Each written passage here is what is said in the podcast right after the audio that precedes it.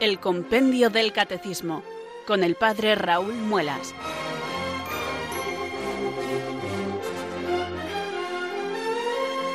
Muy buenas tardes, queridos oyentes de Radio María. Son las 4, las 3 en Canarias. Aquí comienza una nueva edición del programa El Compendio del Catecismo de la Iglesia Católica. Reciban desde Talavera de la Reina un saludo muy cordial del Padre Raúl Muelas, que un día más les habla desde estos micrófonos de Radio María, la radio de la Virgen, la fuerza de la esperanza. Sed todos bienvenidos.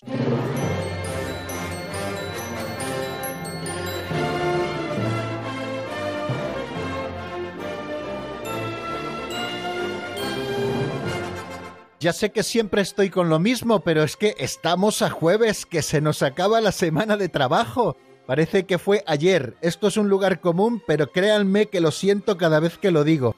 Cuando estábamos comenzando la semana, abriendo el compendio del catecismo juntos, para ir poniendo punto final al cuarto mandamiento de la ley de Dios, y aquí estamos ya a jueves y comenzado ya el quinto mandamiento de la ley de Dios, el no matarás.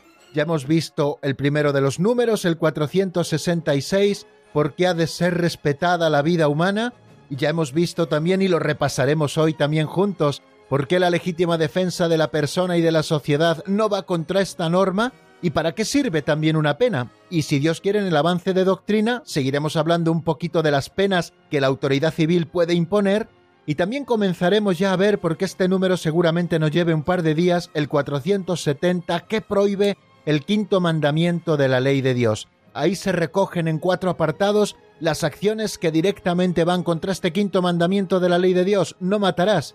Bueno amigos, pues aquí estamos afrontando ya esta edición del programa y lo hacemos como siempre renovando nuestra ilusión, queriendo encontrarnos con la doctrina que la Iglesia Madre nos enseña.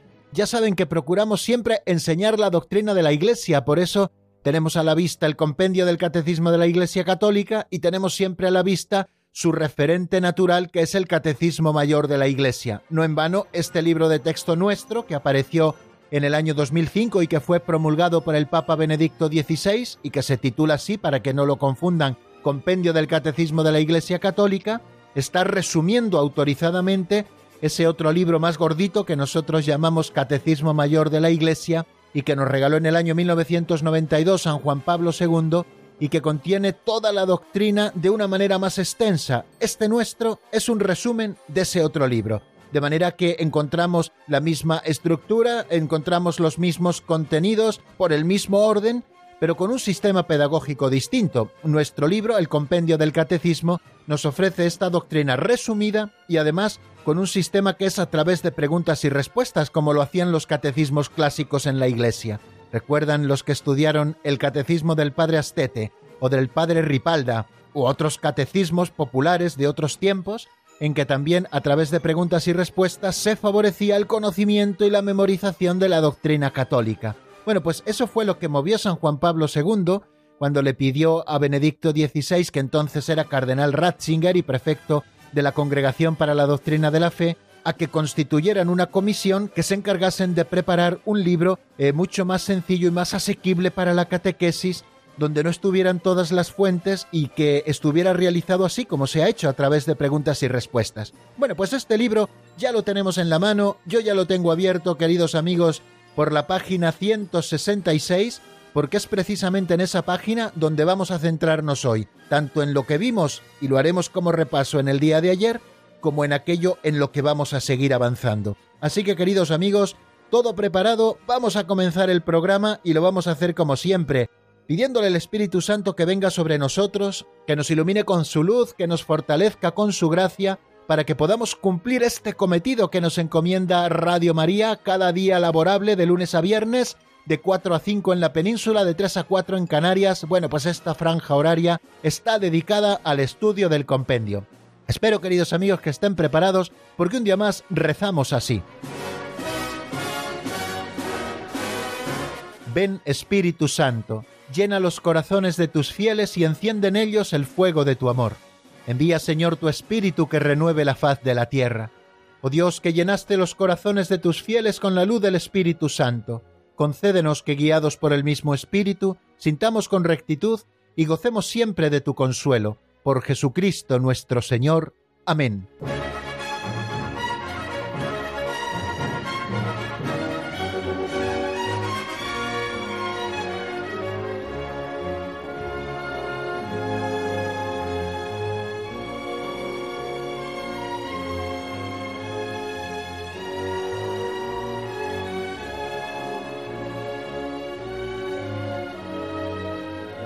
Continuamos oyentes amigos en esta edición del Compendio del Catecismo de la Iglesia Católica y vamos a dar este segundo paso en nuestro programa que llamamos Pinceladas de Sabiduría. Es nuestro aperitivo catequético o como también otras veces les digo es como el calentamiento que hacemos de los músculos internos para luego poder hacer el ejercicio fuerte del estudio de la doctrina que contiene nuestro libro de texto.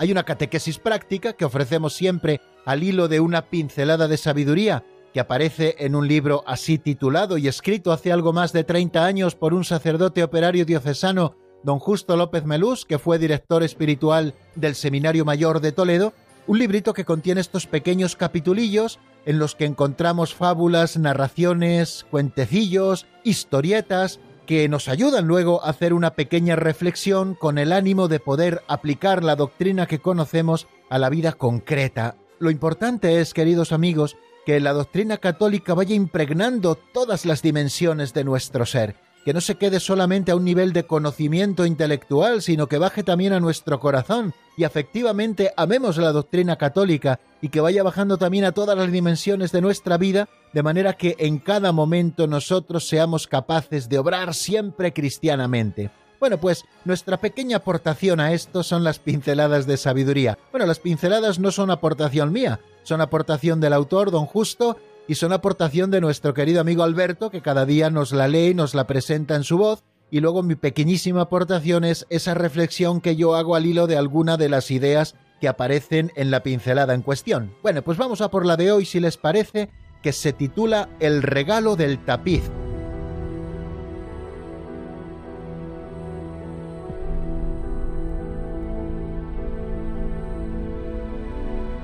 El regalo del tapiz. El dolor es ambiguo, puede elevarnos y santificarnos, y también rebajarnos y amenguarnos. Mirado desde el lado humano es absurdo, mirado con los ojos de Dios, puede ser fuente de enriquecimiento. Un hombre recibió un aviso de un amigo, en el que le comunicaba que le enviaba un hermoso tapiz. Estaba bordado en oro, representaba preciosas escenas de cacería, y tenía unos colores muy logrados. Al recibirlo quedó defraudado.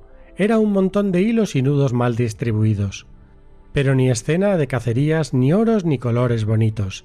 De repente sin darse cuenta, dio la vuelta al tapiz y quedó admirado. Lo había estado mirando al revés. Ahora aparecieron los riquísimos matices de colores, las bellísimas escenas de cacería, los espléndidos encajes bordados en oro. Su amigo se había quedado corto en sus elogios.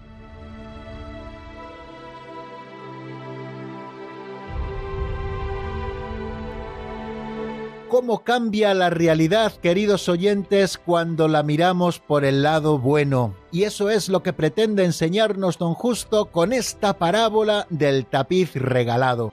Un amigo le comunicó a otro que le enviaba un precioso regalo que se trataba de un tapiz con escenas de cacerías, que estaba bordado en oro y con ricos colores.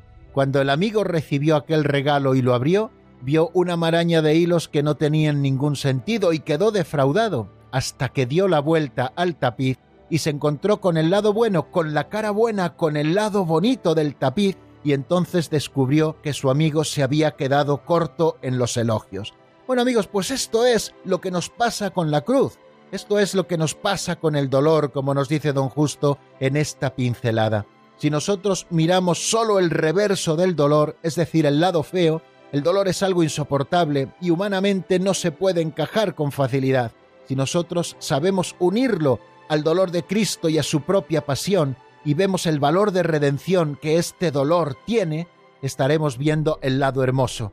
Nos dice don Justo que el dolor puede elevarnos y santificarnos, pero también puede rebajarnos y hacernos más pequeños a menguarnos. Bueno, pues de nosotros depende desde qué cara miremos el tapiz del dolor. Si lo vemos por el lado bueno, para que nos eleve y nos santifique, como ha hecho la cruz con tantos y tantos santos a lo largo de la historia de la salvación, o sin embargo rebajarnos o amenguarnos como también a veces ha hecho el dolor cuando aquel que lo padecía ha caído en la tentación de no sufrirlo con Cristo, sino intentarlo sufrir solo y al final no poder con ello, de manera que la cruz le ha podido, le ha dejado tirado en el camino.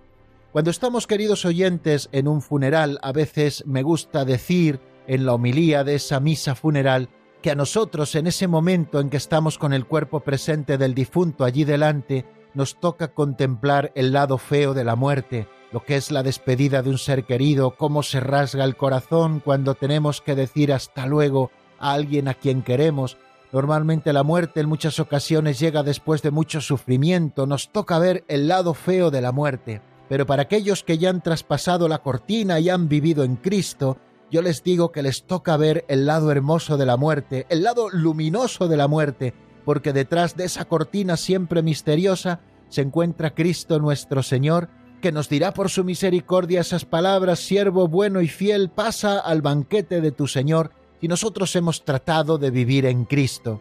Por eso animo a todos los que participan en ese funeral a que traten de ver desde la fe no solamente el lado feo de la muerte que nos entristece, que nos rompe el corazón, que llena nuestros ojos de lágrimas y a veces también de desesperanza nuestro ánimo, sino que tratemos desde la fe de ver el lado hermoso de la muerte, es decir, detrás de la otra cortina, lo que los difuntos ya ven con sus propios ojos y que nosotros solo podemos vislumbrar desde la fe a propósito de lo que nuestro Señor Jesucristo nos ha dicho en la Sagrada Escritura y la Santa Madre Iglesia nos enseña.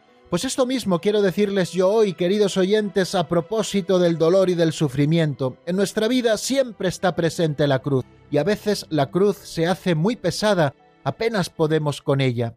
Por una parte el Señor nos invita a cargar con nuestra cruz de cada día y a seguirle de cerca, y por otra parte, para poder cargar la cruz, tenemos siempre que mirarla desde Cristo, es decir, unir nuestra cruz a la cruz de Cristo para que nuestros sufrimientos sean siempre redentores. Ese es el lado hermoso del dolor, el que puede elevarnos y santificarnos. Si nosotros tratamos de llevar la cruz solos, sin el cirineo divino, pues evidentemente ese dolor, ese sufrimiento nos rebajará y nos amenguará.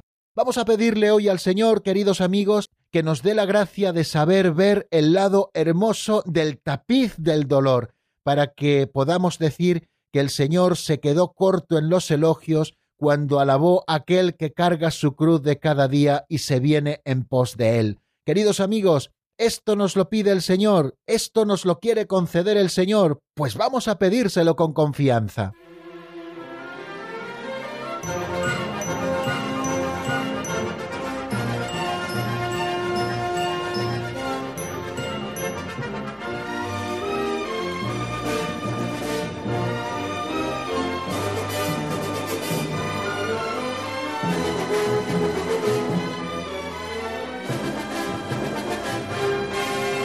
Continuamos, queridos oyentes, en la sintonía de Radio María. Estamos en el programa El Compendio del Catecismo de la Iglesia Católica y vamos a centrarnos en este tercer momento del programa en el que repasamos lo visto en la última edición del mismo, lo que vimos ayer en el avance de doctrina.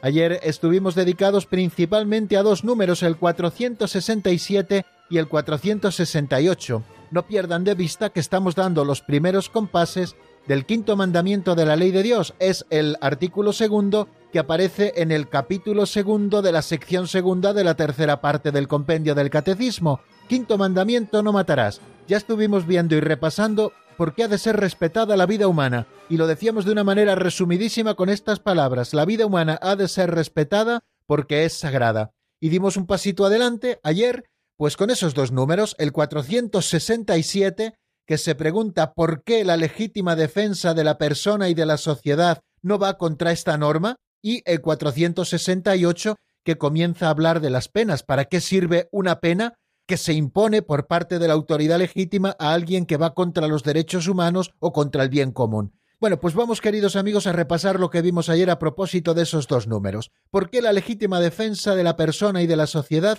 va contra esta norma? ¿A qué norma se refiere? Pues antes de repasar lo que nos dice ese número 467, recordarles que se está refiriendo a la norma que hemos visto en el 466, que la vida humana ha de ser respetada porque es sagrada. Desde el comienzo supone la acción creadora de Dios y permanece para siempre en una relación especial con el Creador, su único fin, y a nadie le es lícito, esta es la norma, destruir directamente a un ser humano inocente, porque es gravemente contrario a la dignidad de la persona y a la santidad del Creador. Nos recuerda para terminar ese número 466 una frase del libro del Éxodo en el capítulo 23, versículo 7, donde se nos dice no quites la vida del inocente y del justo. Bueno, pues el 467 nos dice por qué la legítima defensa de la persona y de la sociedad no va contra esta norma de que a nadie le es lícito destruir directamente la vida de un ser humano inocente. Y nos dice el 467 como respuesta lo siguiente, con la legítima defensa se toma la opción de defenderse y se valora el derecho a la vida propia o del otro, pero no la opción de matar. La legítima defensa para quien tiene la responsabilidad de la vida de otro puede también ser un deber grave y no debe suponer un uso de la violencia mayor que el necesario. En esas cuatro líneas y media, queridos amigos, nos expresa el compendio del catecismo la doctrina de la Iglesia sobre la legítima defensa. ¿Qué es la legítima defensa? Pues cuando uno tiene que defender su propia vida frente a un ataque injusto, alguien que viene a arrebatarte la vida, tú tienes que defender y proteger tu propia vida, ¿no? Eso es un derecho que todos tenemos y que la Iglesia nos reconoce, ¿no? De manera que hay que hacer frente a un ataque repeliendo ese ataque, hay que hacerlo siempre con proporcionalidad y lo que se busca no es el mal del otro, sino el bien propio. De manera que cuando nosotros hablamos de la legítima defensa, estamos hablando de las siguientes cosas. En primer lugar, de que tenemos que amar la propia vida. Amar la propia vida no es malo. El Señor nos dice, ama a tu prójimo como a ti mismo. Quiere decir que tenemos que amarnos a nosotros mismos y proteger y defender ese don primero que Dios nos ha dado, que es el don de la vida, sobre el que luego pone Dios los demás dones. De manera que tenemos que apreciar nuestra propia vida, cuidar nuestra propia vida frente a los ataques internos nuestros y también frente a los ataques externos. Bueno, pues frente a esos ataques externos está lo que llamamos la legítima defensa, de manera que quien se defiende legítimamente opta por defenderse y valora el derecho de la vida propia frente a otro que trata de quitarle la vida. O sea que si esa legítima defensa supone asestar un golpe mortal al que te está atacando con todas sus fuerzas, no se está eligiendo nunca la opción de matar, sino que se está eligiendo la opción de proteger la propia vida. Es lo que se llama la acción de doble efecto, el moral. Son acciones que por sí mismas tienen dos efectos. Para que sea legítima defensa, el efecto buscado siempre tiene que ser el bueno, y ese efecto bueno es proteger la propia vida. El efecto tolerado es ese otro efecto que produce la muerte de quien nos está atacando, cuando nosotros estamos repeliendo el ataque, como les he dicho también con paridad de fuerzas, ¿no? Bueno, pues eso es, queridos amigos, la legítima defensa. O sea que en primer lugar supone valorar la propia vida, en segundo lugar esto se basa en la opción de doble efecto y en tercer lugar tiene que haber proporcionalidad entre el ataque y la defensa. Ayer se lo explicaba con un ejemplo muy sencillo. Frente a uno que te está atacando con un pequeño palito, tú no puedes repeler el ataque dándole un tiro en la cabeza o en el corazón, ¿no? Pues porque evidentemente no hay proporcionalidad y por lo tanto esa acción que tú estás haciendo es una acción absolutamente ilícita. ¿Cómo explica el catecismo de la Iglesia Católica, el catecismo mayor, esto de la legítima defensa? Nos dice que la legítima defensa de las personas y de las sociedades no es una excepción a la prohibición de la muerte del inocente que constituye el homicidio voluntario. Y esa es eh, la primera cosa que nos dice ya la pregunta del 467. No es una excepción a la norma que prohíbe el homicidio voluntario. O sea, la acción de defenderse puede entrañar un doble efecto, como nos dice Santo Tomás de Aquino. El uno es la conservación de la propia vida, el otro la muerte del agresor. Nada impide, también dice Santo Tomás en la Suma Teológica, que un solo acto tenga dos efectos, de los que uno solo es querido, sin embargo el otro está más allá de la intención. Hablábamos del amor de nosotros mismos, que constituye un principio fundamental también de la moralidad. Es por tanto legítimo hacer respetar el propio derecho a la vida. El que defiende su vida no es culpable de homicidio, incluso cuando se ve obligado a asestar a su agresor un golpe mortal. Dice Santo Tomás de Aquino, si para defenderse se ejerce una violencia mayor que la necesaria, se trataría de una acción ilícita, como antes les indicaba, pero si se rechaza la violencia en forma mesurada, la acción sería lícita, y no es necesario para la salvación que se omita este acto de protección mesurada a fin de evitar matar al otro, pues es mayor la obligación que se tiene de velar por la propia vida que por la del otro. La legítima defensa puede ser no solamente, y esto también es importante tenerlo a la vista, un derecho, un derecho que cuando se trata de defender nuestra propia vida es un derecho al que nosotros podemos renunciar por un bien mayor, como ya les estaba indicando en el día de ayer, pero cuando se trata de la legítima defensa de aquellas personas que tenemos a nuestro cargo, por ejemplo, un padre, sus hijos, por ejemplo, unos gobernantes, sus súbditos, es un deber grave para el responsable de la vida del otro. La defensa del bien común exige colocar al agresor en la situación de no poder causar perjuicio. Por este motivo, los que tienen autoridad legítima tienen también el derecho de rechazar, incluso con el uso de las armas, a los agresores de la sociedad civil confiada a su responsabilidad. Bueno, pues este es, en resumen, el derecho a la legítima defensa de la persona y de la sociedad, que, como les digo, nunca va contra la norma que prohíbe el homicidio voluntario. Es otra cosa absolutamente distinta y ahí en ese 467 tienen ustedes un resumen de lo que la Iglesia nos dice a propósito de la misma. Ojo, el asestar un golpe mortal al otro nunca puede ser la intencionalidad primera, sino la defensa de la propia vida, y tercero, ha de hacerse con proporcionalidad. A este derecho se puede renunciar cuando se trata de la propia vida, pero es un deber grave la legítima defensa cuando se trata de proteger la vida de aquellos que están bajo nuestro cuidado. Por ejemplo, los padres deben defender a sus hijos, por ejemplo, las autoridades a sus súbditos. Y como nos decía el Catecismo Mayor de la Iglesia, la autoridad legítima tiene también el derecho de rechazar, incluso con el uso de las armas, a los agresores de la sociedad civil confiada a su responsabilidad. Por eso existen fuerzas armadas en los estados, queridos amigos, pues para defendernos de aquel que quiere atacarnos de una manera injusta. Después nos asomamos también al número 468. ¿Para qué sirve una pena? Ven que las autoridades legítimas, en este caso las autoridades judiciales, ponen penas a aquellos que transgreden las leyes. Bueno, pues ¿para qué sirve una pena? ¿Qué es lo que nos dice la Iglesia a propósito de esto? Pues una pena impuesta por la autoridad pública tiene como objetivo, primero, reparar el desorden introducido por la culpa. Segundo, defender el orden público y la seguridad de las personas. Y tercero, contribuir a la corrección del culpable. Fijaros que, ligado a la exigencia de la tutela del bien común, está el esfuerzo del Estado para contener la difusión de comportamientos lesivos de los derechos humanos y de las normas fundamentales de la convivencia civil. Quiere decir que hay individuos y grupos que están lesionando los derechos humanos y también las normas fundamentales de la convivencia civil. Pues frente a estos, el Estado tiene que hacer un esfuerzo para acabar con esos comportamientos lesivos de los ciudadanos. Por lo tanto, la legítima autoridad pública, dice el Catecismo Mayor de la Iglesia, tiene el derecho y el deber de aplicar penas proporcionadas a la gravedad del delito. La pena tiene, ante todo, la finalidad de reparar el orden introducido por la culpa, cuando la pena es aceptada voluntariamente por el culpable, además adquiere un valor de expiación, la pena finalmente, además de la defensa del orden público y la tutela de la seguridad de las personas, tiene también una finalidad medicinal. En la medida de lo posible debe contribuir a la enmienda del culpable.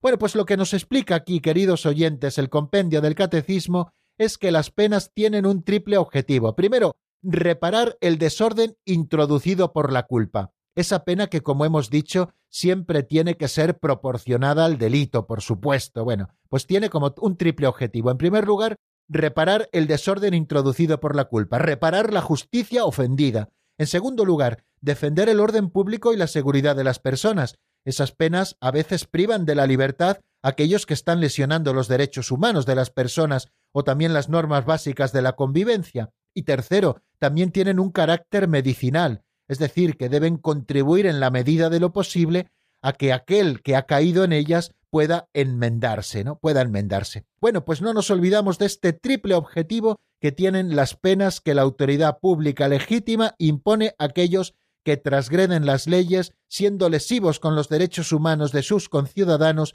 y con las normas fundamentales de la convivencia civil. Nos detenemos, si les parece, un momentito en la palabra y antes de pasar a estudiar nuevos números del compendio, les ofrezco un tema musical de Andrea Andrea titulado No me digas que no, sacado del álbum Oraciones y Canciones. Lo escuchamos y enseguida estamos nuevamente juntos.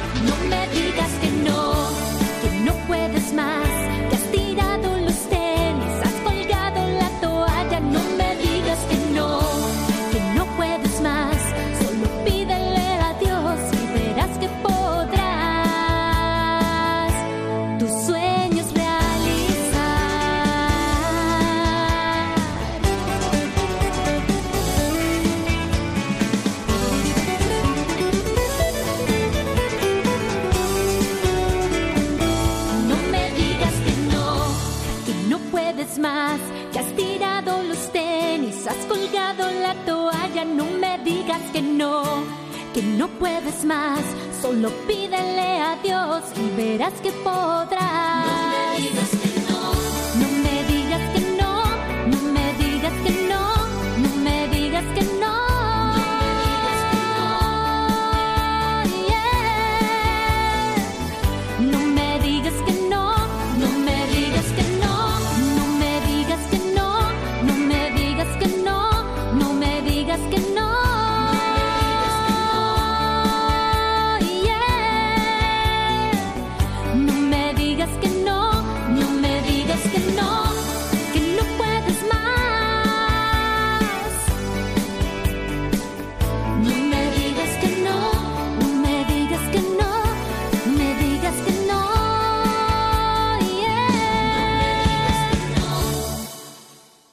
Están escuchando el Compendio del Catecismo con el Padre Raúl Muelas.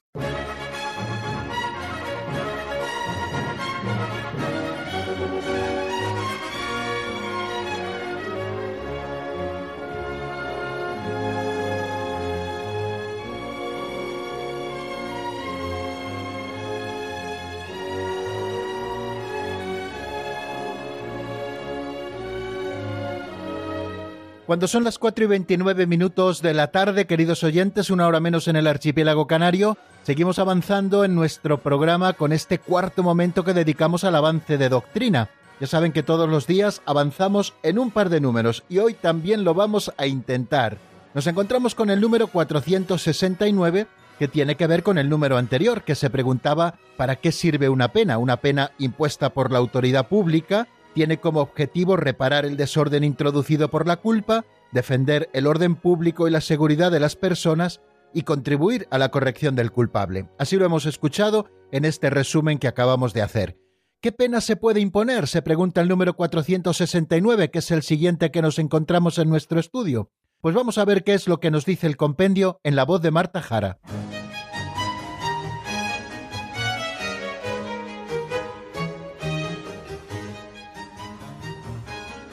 Número 469.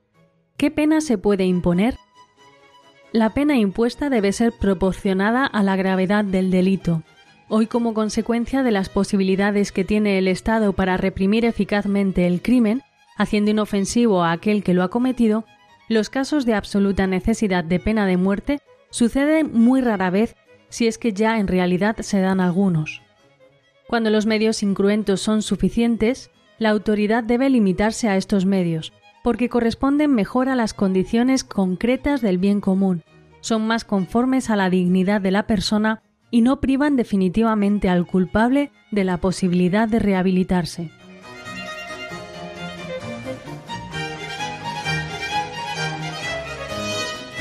Bien, nos dice este número, como acabamos de escuchar, que la pena impuesta debe ser proporcionada a la gravedad del delito. Hoy, como consecuencia de las posibilidades que tiene el Estado para reprimir eficazmente el crimen, haciendo inofensivo aquel que lo ha cometido, los casos de absoluta necesidad de pena de muerte suceden muy rara vez si es que ya en realidad se dan algunos. Lo dice así el Papa San Juan Pablo II en la carta encíclica Evangelium Vitae. Cuando los medios incruentos son suficientes, la autoridad debe limitarse a estos medios, porque corresponden mejor a las condiciones concretas del bien común, son más conformes a la dignidad de la persona y no privan definitivamente al culpable de la posibilidad de rehabilitarse.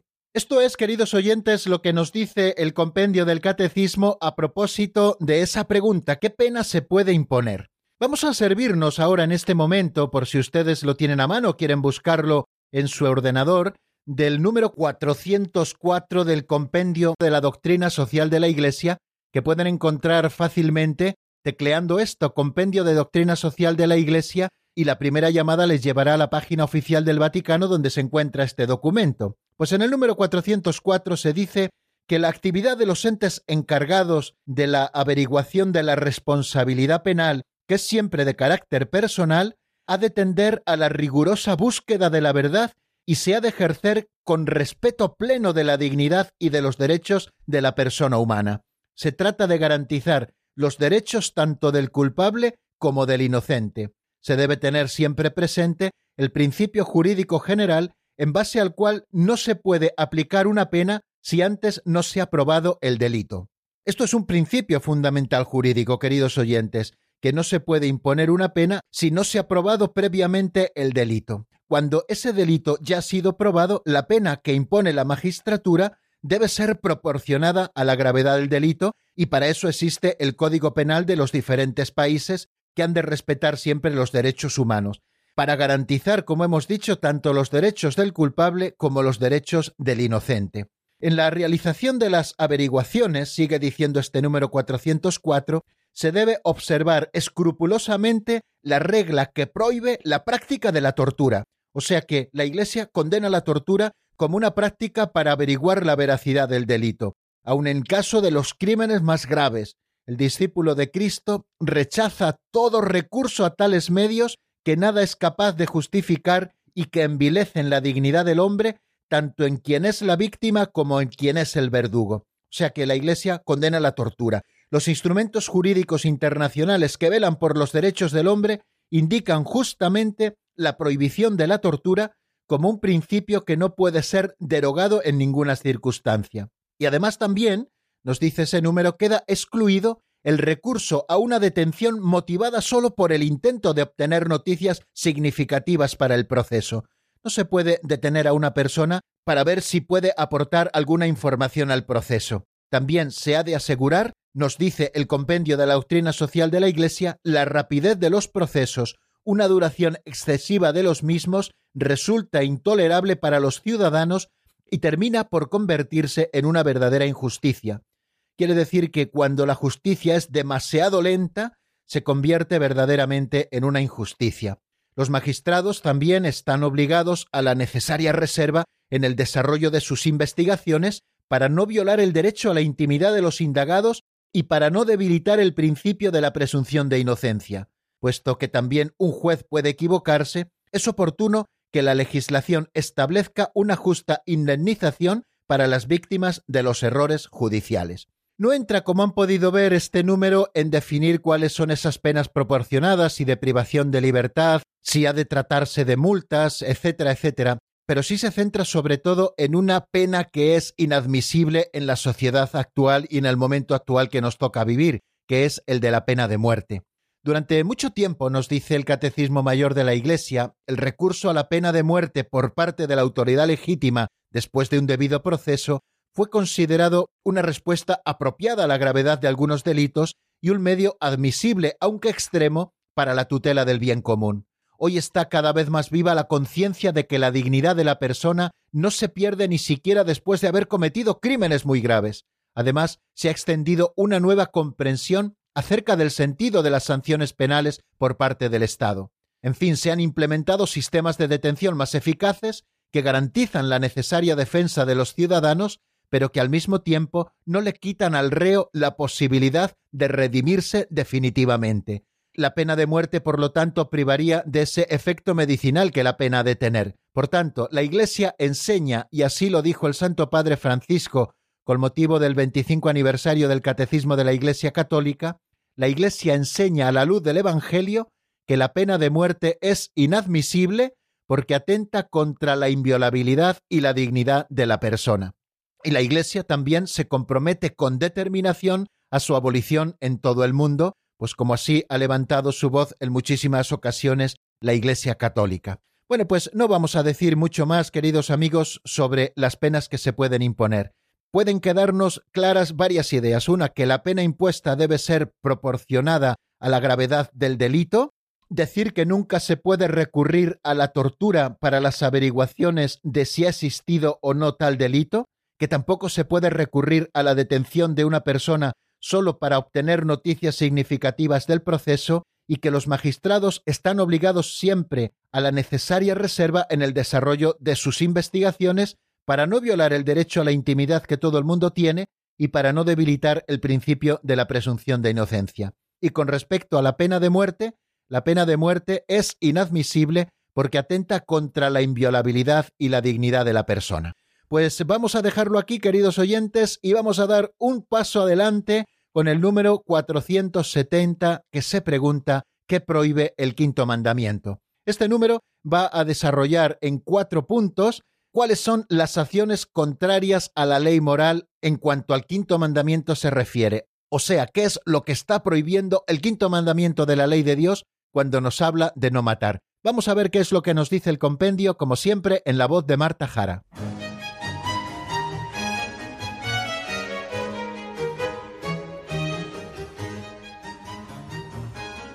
Número 470. ¿Qué prohíbe el quinto mandamiento? El quinto mandamiento prohíbe, como gravemente contrarios a la ley moral, 1. El homicidio directo y voluntario y la cooperación al mismo.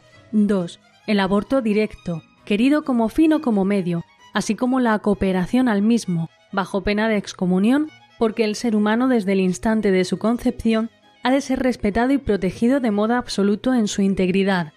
3 la eutanasia directa, que consiste en poner término con una acción o con una omisión de lo necesario a la vida de las personas discapacitadas, gravemente enfermas o próximas a la muerte.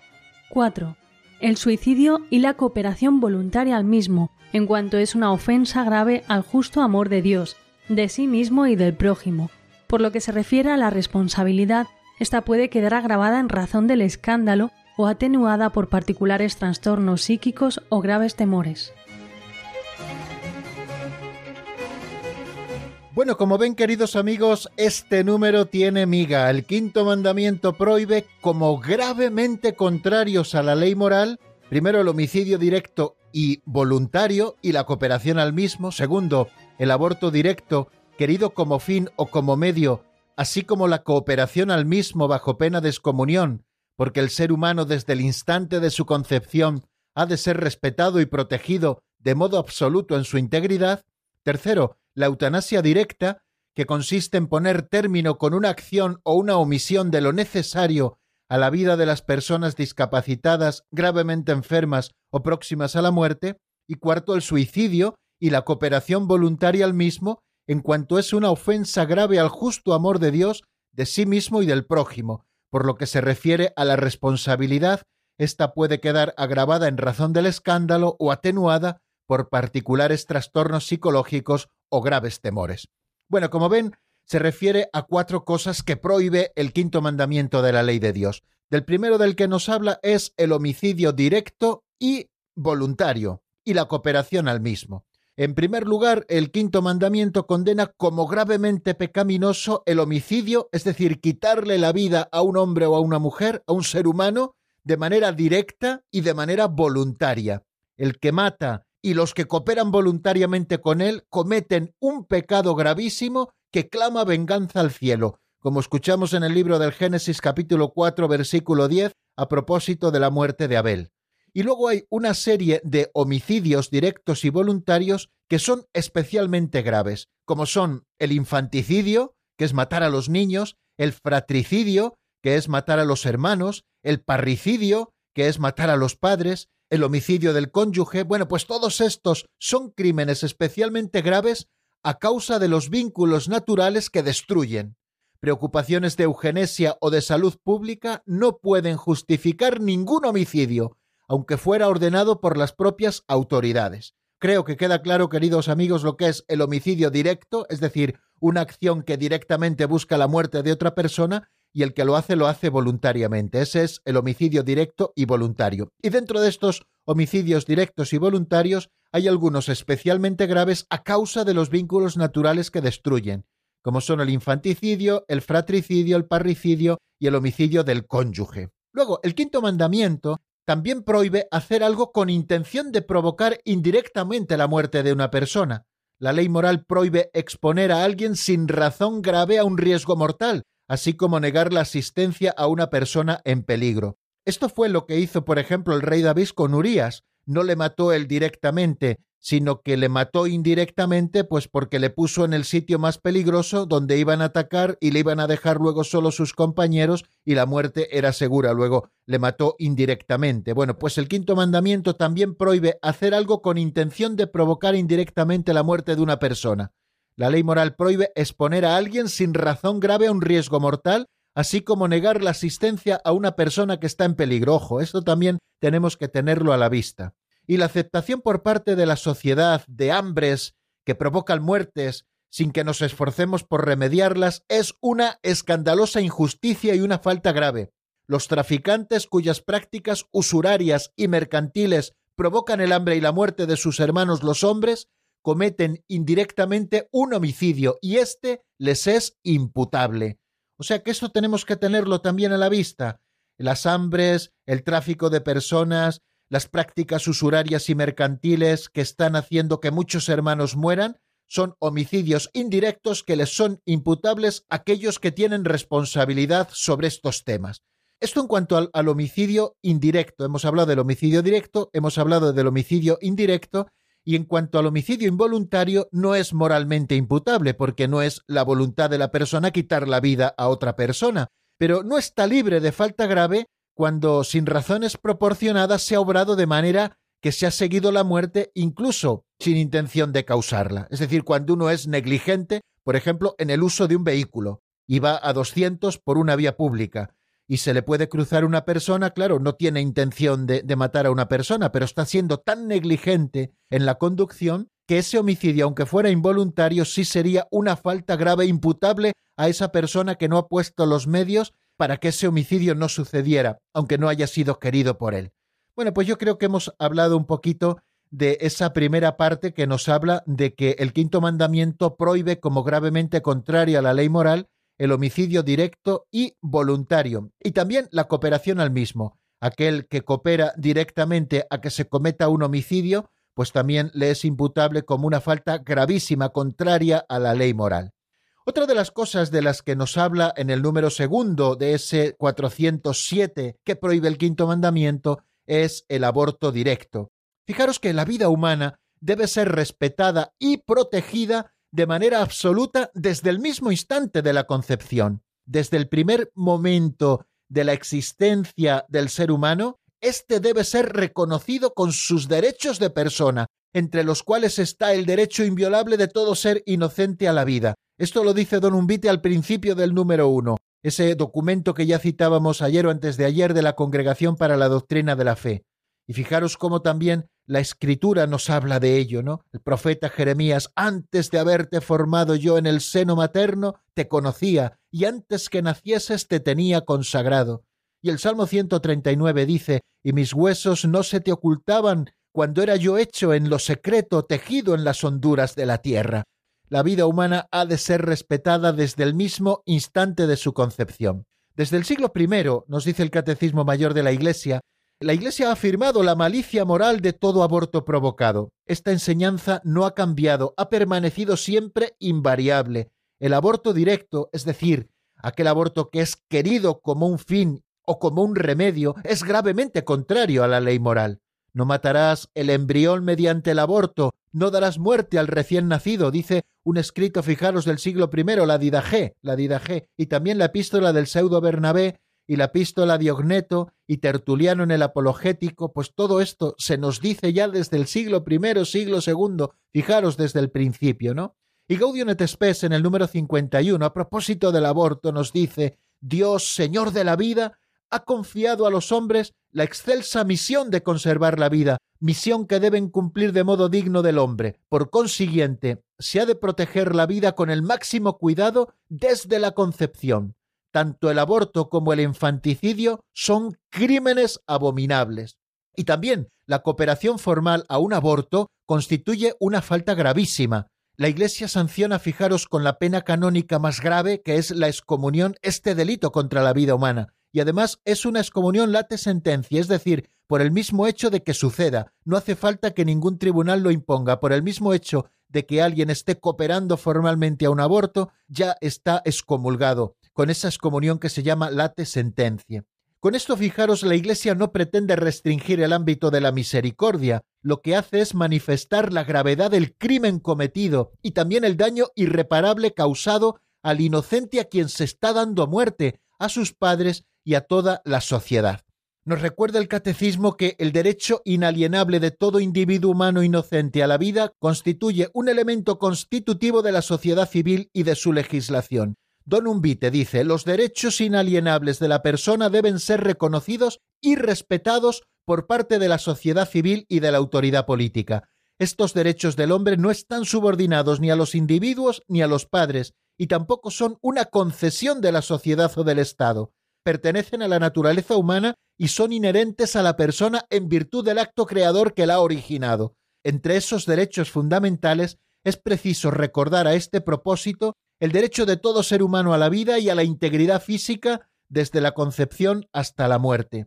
Y sigue diciendo en el número 3 este documento de la Congregación para la Doctrina de la Fe, la instrucción Donum Vitae. Cuando una ley positiva priva a una categoría de seres humanos de la protección que el ordenamiento civil les debe, el Estado niega la igualdad de todos ante la ley. Y eso está sucediendo, y esto ya lo digo yo, precisamente con estas legislaciones abortistas que nos toca sufrir en los estados que llaman modernos, ¿no? Cuando el Estado, continúa diciendo Don Umbite, no pone su poder al servicio de los derechos de todo ciudadano y particularmente de quien es más débil, se quebrantan los derechos mismos del Estado de Derecho. El respeto y la protección que se han de garantizar desde su misma concepción a quien deben hacer exige que la ley prevea sanciones penales apropiadas para toda deliberada violación de sus derechos. Así habla, declara la Iglesia, queridos amigos, con respecto al aborto, y tenemos que saber que si este crimen abominable del aborto es especialmente castigado por la Iglesia con estas penas canónicas, es para proteger la vida del inocente, la vida del inocente del que nadie se acuerda, del que nadie se acuerda, y al que todos atacan en el momento en que más inofensivo está, en el vientre de su madre. Permitidme, queridos oyentes, que hoy me salte la segunda canción y que me salte también las llamadas al número de teléfono de directo para terminar al menos este tema del aborto, para no interrumpirlo aquí y mañana poder retomar el tema ya con la eutanasia. He puesto que debe ser tratado como una persona desde su concepción, nos dice también el catecismo, el embrión deberá ser defendido en su integridad, cuidado y atendido médicamente en la medida de lo posible como otro ser humano que es. El diagnóstico prenatal es moralmente lícito si respeta la vida y la integridad del embrión y del feto humano, y se orienta hacia su protección o hacia su curación, pero se opondrá gravemente a la ley moral cuando contempla la posibilidad, en dependencia de sus resultados, de provocar un aborto, un diagnóstico que atestigua la inexistencia de una malformación o de una enfermedad hereditaria no debe equivaler a una sentencia de muerte. Así también habla Don Umbite, queridos amigos, esta instrucción que estamos citando largamente en esta tarde. Y también se deben considerar lícitas las intervenciones sobre el embrión humano siempre que respeten la vida y la integridad del embrión y que no lo expongan a riesgos desproporcionados que tengan como fin su curación, la mejora de sus condiciones de salud o su supervivencia individual.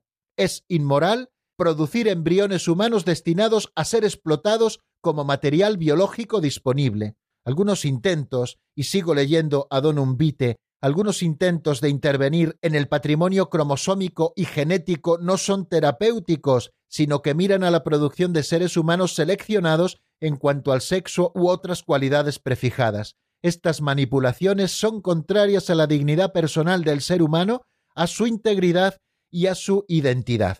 Bueno, pues creo que hemos dicho bastantes cosas a propósito del aborto en muy pocos minutos y casi casi he tenido que limitarme a leer lo que dice el Catecismo Mayor de la Iglesia desde los números 2270 hasta el 2275, que nos habla precisamente del aborto. Yo quiero referirles nuevamente a esos números para que ustedes les den una vueltecita, puedan leerlo y puedan también disfrutar de esas definiciones tan hermosas que nos ofrece la Iglesia sobre el respeto a la vida desde su concepción, sobre la protección de todo individuo, especialmente aquel que se encuentra en el vientre de su madre, de los derechos inalienables que toda persona tiene y por lo tanto también el embrión cuando está en el vientre de su madre, cómo el diagnóstico prenatal es moralmente lícito si no es precisamente para convertirse en una sentencia de muerte, porque puedan ver una malformación o una enfermedad hereditaria, y cómo se deben considerar también lícitas las intervenciones sobre el embrión humano siempre que respeten la vida y la integridad del embrión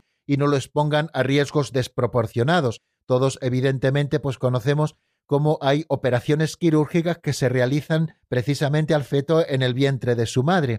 Y también nos dice que es inmoral producir embriones humanos destinados a ser explotados como material biológico y también todos los intentos de manipulación genética que no son terapéuticos sino que están mirando a la producción de seres humanos según el gusto o el capricho de los padres. Pues todo eso es inmoral, como nos dice el Catecismo Mayor de la Iglesia. Pues lo vamos a dejar aquí, queridos amigos. Disculpen que no haya abierto hoy el teléfono, pero teníamos que acabar este asunto.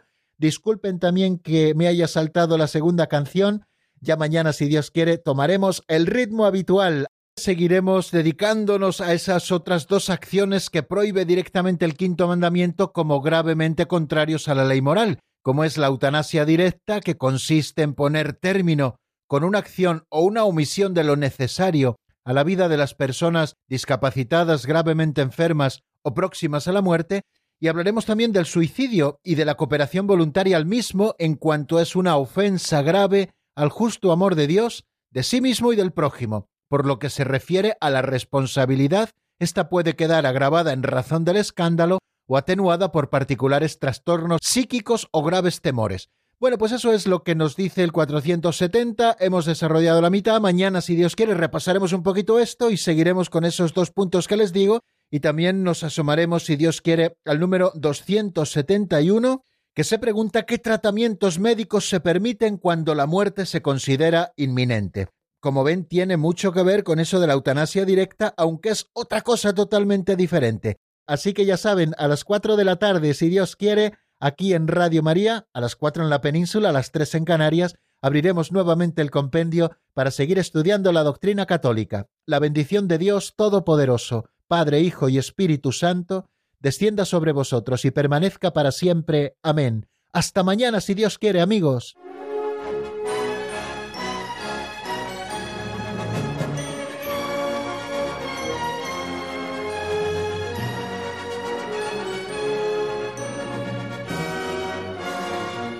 El Compendio del Catecismo con el Padre Raúl Muelas.